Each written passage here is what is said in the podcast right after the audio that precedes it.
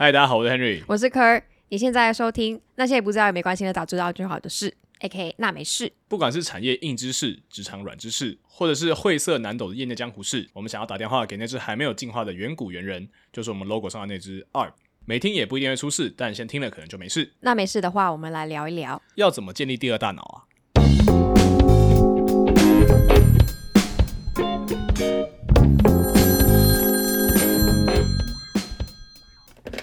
好，那上个礼拜我们就解释了什么是第二大脑，跟它的好处是什么。希望大家听完之后觉得有兴趣，然后就会想要自己来玩玩看，怎么去建立自己的第二大脑。好，那上一集其实有提到呢，第二大脑其实说穿了就是一个笔记系统，它是一个做笔记的方法。然后再讲的直白点，它是一个把你各式各样的笔记去分门别类的一个方法。所以呢，上一集有讲到说，第二大脑这个概念其实是有一个外国的作家叫 Diego Forte，他做出来的一个一本书里面提到的方法。那他把这个第二大脑呢，就把它分成四种不一样的类型。这个四种不一样的笔记类型，它会根据它 actionable 的程度，就是它根据它有多对对可行动性、可执行性，去把它分成呃这四个 category。好，那这四个 category 它有一个名字叫做 para。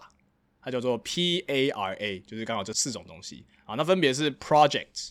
Area、Resource 跟 Archive 啊，这四个东西啊。稍微翻译一下，Project 就是专案，Area 就是领域，Resource 就是资源，Archive 叫做封存。OK，好，那一听大家就知道，Project 是最 actionable 的，是最能够执行的，然后 Archive 是最没有要执行的，就是没有没有执行性可言的东西。那这四个东西，呢我们就开始解释一下这四个 category 是什么样子的。首先，project，project 的概念就是在这个 category 底下的所有东西，都是要有一个特定的 outcome，就是你有一个特别要达成的目的，跟你有一个特定要完成的时间点。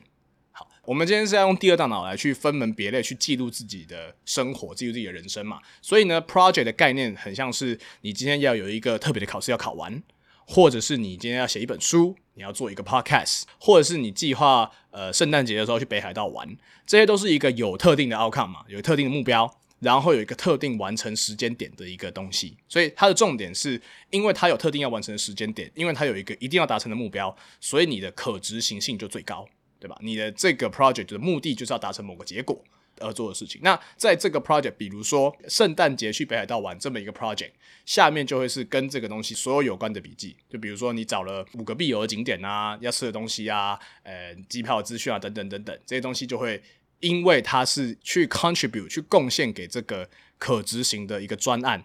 的资讯，而你把它收纳在这个地方，所以你收纳上你就是建立一个资料夹啦。然后资料夹就分四个，就 P A R A Project Area Resource Archive。然后在 Project 里面呢，你可能会有好多个 Project，比如说圣诞节去北海道玩，写一本书什么什么的。然后在这个圣诞节去北海道玩这一个 Project 里面呢，你可能就有大概三十个不同的笔记啊，是票价干嘛干嘛干嘛的这样子。好，那这个就第一个 Project，就是最能执行的、最有目的性的一个东西。跟真实的工作最相似，哎，对，跟真实的工作最相似。所以，如果你在工作上的话，可能是比如说你有一个 event，你有个大 event，它就是要发生在二月十八号，或者是你今天要 launch 一个 product，对不对？那那 launch 那个 product 就是明确的时间点嘛，什么时候要完成 prototype，什么时候要完成呃 go to market planning 这些东西都是有一个明确的时间点，那这些东西就会成为你的 project。好，然后呢，第二个就是所谓的 area，area 就是领域。那领域这个东西，我会把它理解成叫做组成你这个人的重要东西。然后呢，它的特点，它跟 project 不一样的地方是它没有所谓完结日，然后它可以一天到晚变化。好，比如说呢，像我的 area，我自己的 area 就是我的工作，然后我的家庭，然后我的兴趣。然后我可能我兴趣我可能列三个，比如说弹吉他，比如说打电动，比如说打篮球这样子。那这些东西就是 area，所以你可以知道打电动或打篮球，它没有一个明确的 outcome 嘛。我打电动不是为了什么事情，或是我没有要什么时间 之前完成打电动这件事情。所以，但它是组成我这个人的重要东西。就我认为我这个人的生活里面就会有这些大的领域、大的 area，对吧？可以是你的工作，可以是你的兴趣，可以是你的什么什么什么东西。好，那这个这个东西的特点是它可以经常变化。然后，所以你是需要去固定去 review 自己的 area 的，是不是有变化啊？有些东西你觉得音乐创作是你的一个 area，但是已经你已经六年没有碰过了，那还是吗？这种感觉，所以你要经常去 update。那这个东西，比如说刚好假设音乐创作好了，可能你平常会有一些有概念、有想法的一些歌词的灵感。或者是你作曲的灵感，这个东西你知道你以后在创作歌曲的时候会使用到，那你就可以把它摆在音乐创作底下的这个资料夹里面。这样，上一集有讲到说，第二大脑其实很大程度帮助大家改善没有灵感这件事情。那你的灵感其实可以从各式各样的地方出现，嗯，你的音乐的 idea 可能是从你看电影的时候看到的，看到一幅画看到等等等等。那这个时候你去把它记录下来之后，你就可以把它丢进这里。那当你想要那个情境，就是你今天哎，我想要做一个新的一首歌。比如说好了，你今天有一个新的想法，哎，我觉得要写一首跟 NBA 有关的歌，那你这时候你就可以开一个 project，然后这下一步呢，你就会去打开你这个音乐创作的 area，从这个里面去翻找你以前冰在里面的那些 idea，好，这就是其中一个可以使用第二档去完成你的 project，完成你的一个目标的一个方式。总而言之，area 领域是一个组成你这个人的重要东西的，对，然后很重要很重要一点，它是会浮动的，不是说你今天写好了它就是那样子。对好，然后呢？第三个，第三个，我们 P A R A 嘛，第三个英文字母 R resource 就是你的资源。资源这个东西呢，我觉得啊，刚刚说它是一个根据可执行性去排列的东西，所以 resource 又再比 area 再没有那个可执行性一点。好，刚刚说 area 那些东西，比如说音乐创作啊，你的家庭，它其实里面的很多资讯有可能会成为一个 project，最有可能成为一个 project，对不对？但 resource 我觉得以我来讲，我就觉得它是一个呃还没有变成 area。还没有变成 project，但你有兴趣的东西，那它就相对来讲就对你的人生没有那么重要。然后你也还没有想要开始一个 project 对这件事情，但是你觉得很有趣。我相信 Kerr 应该就超多超多这种还没有还没有变对还没有变成自己的很重要的东西，但是很有趣的东西啊，比如说心理学，比如说犯罪学，比如说清朝历史，比如外国历史，比如说想干的电影，比如说想听的 podcast 列表，这些东西都是这并不是你的 area，你的你的人生组成并没有。什么清朝历史这些东西，但是你觉得很有趣，然后你可能会 constantly 在不同的地方，在你听的 podcast，在你看的 YouTube，在你看过的 Netflix 影集里面，会收集到跟这个领域相关的东西。我感觉我应该要在 Area 那边开一个 有的没的东西，有的没的东西。对，比如说像以我自己呢，我自己的 resource 有一有一个东西叫做胡思乱想列表，就比如说我的上一集那个 MPHP 理论，它就曾经在我的 resource 里面。这个胡思乱想列表里面，然后我在发想这一集的时候，就哎，我好像可以拿来用，我就拿来举例了。对，所以 resource 的点是它还没有变成 area，还没有变成 project，没那么重要，但是很有趣。那这个东西还有一个有趣的点，就是当你一个 resource，你把它累积很多之后，它有可能就会变成你下一个 project 或是下一个 area。讲简单一点，我们这个 podcast，我们纳美式这个 podcast，一开始它就是一个 resource，我那时候就是储存了大概六七个。我觉得我在工作上觉得靠，怎么会不知道？然后后来发现说，哎，我以前也不知道，只是这么个例子。然后我写下来，写了好几个之后，它就慢慢发想成一个 project，现在变成我的一个 area。它现在是我组成人生的一个很重要的东西。你看，这个 P A R A 里面的所有东西，它其实都可以升级的，升级或降级，随时可以调整的。就是它毕竟是要反映你人生的一个东西，它是你的第二个脑子嘛。所以里面的东西都要可以去替换的，这样。那我们上上集提到的那些 small talk，你的东西，那些小的端子和灵感也是放在。没错，没错，没错，没错。我有我 resource 里面有一个人生故事，真的，真的，真的，真的。我的 resource 里面有一有一个资料夹，就人生故事。所以有一天有人要帮你写传记的时候，就直接丢给他。我会哎，很好。要有人要写人生传记的时候，就会使用到我的在最后我们这个 P R 的最后一个叫做 archive，archive 叫做封存。封存印就是你已经完使用完成的东西，可能大家一定也会有一些笔记嘛，可能是用呃 Apple 的 Notes 啊，或者各式各样的东西，然后你就会发现你那个创造笔记的那一栏永远都超多东西的，因为我们其实很会创造东西，但不会删东西，大部分都不喜欢删东西。那 Archive 这个资料夹呢，就是给大家一个 relief，你不要把所有东西都丢在你的比如说 Inbox 或者你那个最初开始的地方，你要有意识的去把那些你已经使用完毕的资源。或是一些不需要用到的资源去做封存或者删除，那记住封存和删除是不一样的哦。封存呢是你觉得你已经使用完毕了，但是你觉得这东西是有趣的，是值得保留下来的，所以你不会想要让它消失在你的人生中。但是你现在用不到了，然后你也没有一个 project areas resource 这些都不属于那些东西的，你就可以把它放到 archive 这个地方。好，我们讲回来 archive 的定义啊，封存就是所谓的封箱存档。啊，但这就是你看，你看那些剧里面那种什么律师事务所啊，或者是那种法院，有没有？它就有一箱一箱的那种纸箱啊，里面就是那个那个资料，有没有？然后主角就会去什么第六六十个柜子的下面的第六十一个抽屉拉出来一排东西，封存 archive 就这个概念。我们在电邮里面也是用这，没错没错，在 email 里面也用这个东西。那它的概念就是使用完成的东西不需要占据你的工作版面，不需要占用你的脑子，但是留下来又很棒。然后呢，如果有一天要有人要帮我写我的传记的话，我就把它丢进我这个 archive 里面，让他去看。这个里面就会有我以前做过的所有 project，我以前重视过的 area，我以前觉得有兴趣的 resource 这些东西。然后，所以这个东西当然当然不是不不见得有人会帮你写传记，呃，不见得有人帮我写传记，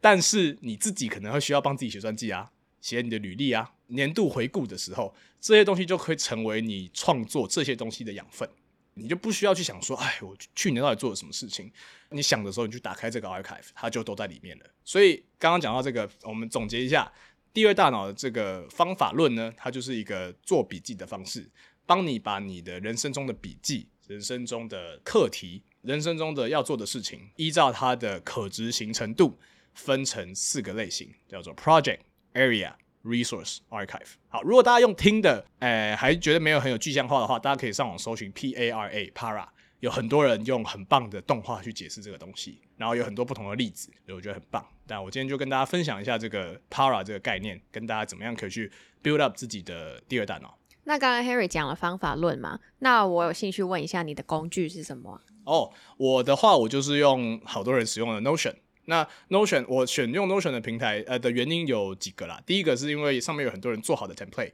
就是有应用到这个 Para 的这个概念，所以其实你很容易就你不用自己从零开始去建立那个资料夹，网络上很多人帮你做好的 template。第二个呢，是因为我的工作常常需要 Mac 跟 Windows，还有手机上都要能够使用，所以我就选了一个三个平台上都可以 access 的一个笔记软体。这样大家可以仔细想一下，除了 Notion 之外，另外可能是 Microsoft 的 OneNote，可能也可以。但我就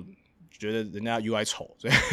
所以我就选后来选了 Notion。那使用下来我也用了大概一年了，我觉得蛮不错的，很好，好可以做使用。刚刚这个 Para 呢，是一个实际上去把资料分门别类的一个方式。那第二大脑在你的人生中怎么去应用的这件事情，其实有另外一个四个字，那个外国的作家都很喜欢用四个字当简写嘛。那另外一个四个字的这个缩写，在使用第二大脑呢，叫做 C O D E，code 啊。那 code 呢，就是也是四个英文字，叫做 capture、organize、distill 跟 express。那这个就很好理解，这个这个东西就不是告诉你说这些资料要怎么分类。纯粹只是告诉你说你怎么去使用你的第二大脑。OK，好，很简单嘛。第一个 capture 就是像我刚刚讲的，你人生中遇到各式各样的妙思，你就把它记录下来。这个第一步非常非常的重要，就是你要把你想到东西记录下来。刚刚我们所说的这些所有的优点，你要是不记下来的话，通通都没有用。然后也你也不要觉得我会记得，你不会，你真的不会记得，因为我都不会记得。好，那这个 capture 这个 idea 呢，也在历史上非常非常多人使用。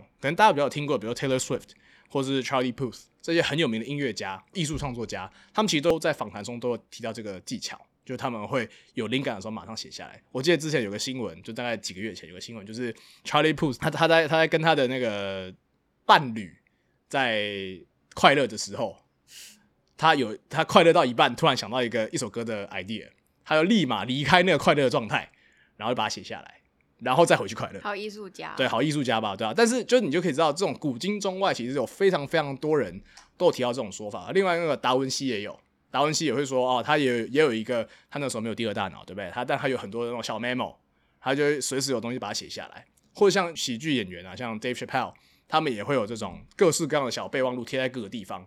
当他们有特别的灵感的时候，他们就会把这些东西抓下来用。这这个其实就是他们的。某种程度上的第二大脑，只是它的方式没有这么的 organize，还有就是他们可能没有这么电子化的一个工具这样子。好，那第二步就是 organize，然后 organize 就很简单，就是你要你一天到晚 capture 下来之后，你要把这些东西都分门别类好，就依照我们刚刚说的 para 去把它做分类啊。然后 distill，distill 其实它意思是蒸馏。啊，真六的意思就是你有东西记下来之后，你要定期的去 review 你那些 area，或者你的 resource，去确定这些资料夹里面的东西都是有用的。你要定期去把它整理，这样你在最后你要使用它们的时候，你才不会觉得靠，我这都写了什么东西。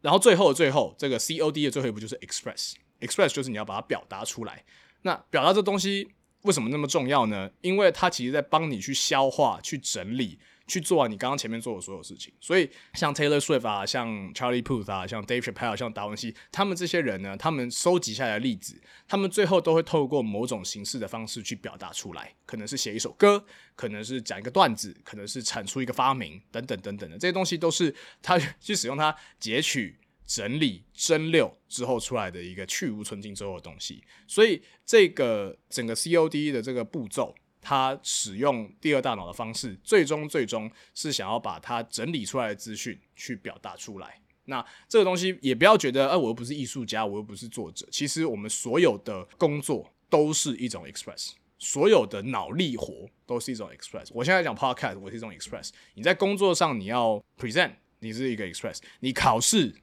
你也是 express，所以我们会说这个 C O D E 的 E 才是这整个第二大脑的这个这个框架里面的精髓。为什么？因为它才让你前面的 C O D 有了意义。你一切的搜集、一切的灵感搜集、一切的整理，都是为了最后能够产出个某个东西。那这个东西就很能 relay 嘛。刚刚讲到的工作，或者是你要创作等等等等，其实都是一种 express 的表现。而我们再退一步来讲，其实我们所有要用到脑子，或者说我们所有要使用到 MP 的工作呢，其实都在处理的一个过程，叫做 input process，然后 output 嘛。那你可以看到这个 COD 的这个框架，就直接的，就很明显的是在帮助我们去处理、去加强。去更有结构性的去处理这个 input process output 这件事情。你在 input 的时候，我们透过 capture 先去帮你把你原本 input 进来的东西去 offload 掉嘛，对不对？然后 process 就是你去 organize，然后去 distill，就是 O 跟 D 的部分。然后这个 output 就是我们的 express。所以你可以看到这个框架是直接对标我们很能理解的，就是脑子怎么运作或电脑怎么运作。好，那所以我们今天呢就大概讲了怎么样建立第二大脑的方法论。那再帮大家复习一次，我们有两个英文缩写。一个是 Para，P A R A，就是 Project Area Resource 跟 Archive，这个是你建立第二大脑应该去做的资料加分法。好，另外一个呢，是你怎么使用第二大脑来帮助你的人生，就是我们刚刚这个第二个英文缩写，就是我们的 C O D E Code。好，就是 Capture。Organize the still 跟 express，那这个东西就是你建立好了那个 Para 的这个资料夹之后，你怎么样可以去把这个东西真的应用在你的生活上？让它可以帮助，不管是你的生活上啊、工作上，可以让你更有产出，然后更减少你的焦虑。这个就是希望今天的这个内容可以帮助大家使用第二大脑，来让自己的生活更加有条理。那实际上呢，其实我上一周也有提到过，就是我实行这个第二大脑的这件事情已经有大概一年多了。那我是选用一个电子化的方式去做这件事情。对，那我是使用 Notion。那我 Notion 里面呢，其实我就是用了一个模板去创造我这个 COD 的这个架构，所以我也是就是看到什么事情有什么灵感，我就先记下来，然后之后我就定期会花时间去整理它，之后有些就会成为我不同 project 的养分。这样，之所以选用 Notion，是因为它是电子化的。那当然有很多人是比较喜欢用纸笔写下来，像 Kerr 就是一个很坚持要使用纸笔记录生活的人，那这个完全没有问题，它不会影响这整个方法论，不管是啊这个 Para 或是 Code 都不影响。那我自己用电子化的原因就是它可以有搜寻的功能，对，就我常常东西打下来之后我就忘记了，可能我虽然会分门别类去把它别好，但是其实有一个搜寻的功能可以帮我从我茫茫的笔记海中去帮我找到我可能需要的资料，因为有时候你知道那个。我 capture 下来的东西真的很快，所以我那标题都乱打。所以就算我进到我对的 resource 或者进到对的 area 之后，可能我还是没办法很快靠标题去直接找到我要那个资讯在哪里。所以这个时候我觉得有那个搜寻功能就非常的重要，而且这个也是电子化完全超越纸笔记录的一个方式。所以我自己是用 Notion，然后还有因为我同时有 Windows 跟 Mac。跟手机要使用，所以这个这个软体三个地方都通用，所以我就使用它这样。那网络上其实有非常非常多，真的真的非常非常多 Notion 的相关资源啊，教学教你大家怎么使用 Notion，所以这边我就不再献丑了这样。但我自己是觉得有这么一个工具，电子化的工具来帮助管理我的生活，其实蛮不错的。好，那我们今天就差不多进到我们这个一句话讲完这个环节。那一句话讲完今天的内容呢，就是怎么建立自己的第二大脑，其实就是将生活中所有的灵感通通记录下来，然后透过有系统性的整理，可以让你在你需要那个记忆或是那个灵感的时候，你可以很快的找到那个东西在哪。而最终最终建立第二大脑的目的，就是为了要能够帮助你好好的去 input process 再 output。至于最后那个干你屁事的环节，如果你听到这边还是觉得好像没有什么用或者干你屁事的话，我有一个点想要分享，就像刚刚我们提到的，呃，可能 Taylor Swift 啊、达文西啊、Dave Chappelle 这些这么有才的人，他们都会有灵感枯竭的时候，同时他们也会有灵感非常充沛的时候，对吧？只是大家都知道，这个灵感充不充沛，跟你要不要做事情的时间不一定一致嘛。你有可能有时候有个时间就是灵感非常充沛。但你那个时候并不是在做呃创作，或是并不在做这个需要这个灵感东西的时候，而你要做这些东西的时候，又不见得那么有灵感，对不对？所以我自己觉得，这个第二大脑之所以干你屁事，其实上一周我们有讲过，第二大脑可以帮助你去好好去解决你记不住东西的问题，对吧？我们上一周提到说，呃，资讯太多，所以你要释放你脑子的记忆体，把东西适时的存放到硬碟里面，这东西就是去处理。你的记忆体不够大，大到记得所有东西，对吧？这是第一点。第二点就是解决你的焦虑嘛，会觉得事情太多做不完，尤其是像我们这种职场小白，你除了怕事情做不完之外，你还会怕你事情做漏了，对不对？这永远是大家那个很焦虑的点。那我是不是好多事情？呃，我好多事情，但是我事情是不是没有做完？是不是哪个东西漏了，对不对？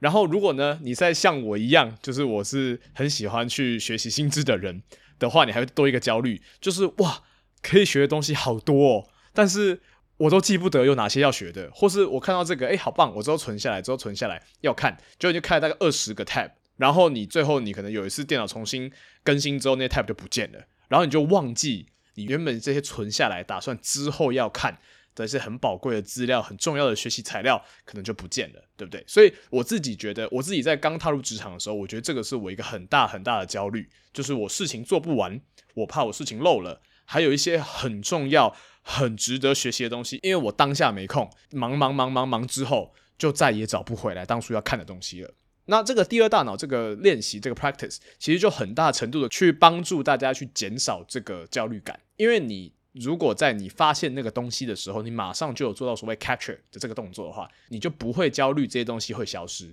因为你就知道在你的第二大脑里面，当你有一天有时间的时候，你就可以回来看，或者是你有一天在工作上，你有一天突然发现说，诶，这个工作上遇到的问题，其实我以前有存在我第二大脑里面，所以我只要回去那个地方找，我就找得到它。所以这个很大程度上在帮助你去减少事情太多、学习资源太多的问题。然后另外一个点可能就比较偏向产出的部分，就可能你在工作上你需要做对你的客户做简报啊，你都要对你的老板做简报，或是你要跟你们家的 marketing team 也想一个怎么推广自己家产品很好的方式等等等等。离开工作之外，比如说你今天要申请工作，你今天要申请学校，你需要写 personal statement，你需要写为什么你想要加入这间公司、这间学校等等等等的这些东西，可以想见的是，这些东西都很需要灵感，对吧？你要好好表现你自己。你要好好描述你为什么想要进这家学校，这些东西需要灵感的。然后这些东西其实需要你，如果去问那些很成功的人，大家都会说啊，要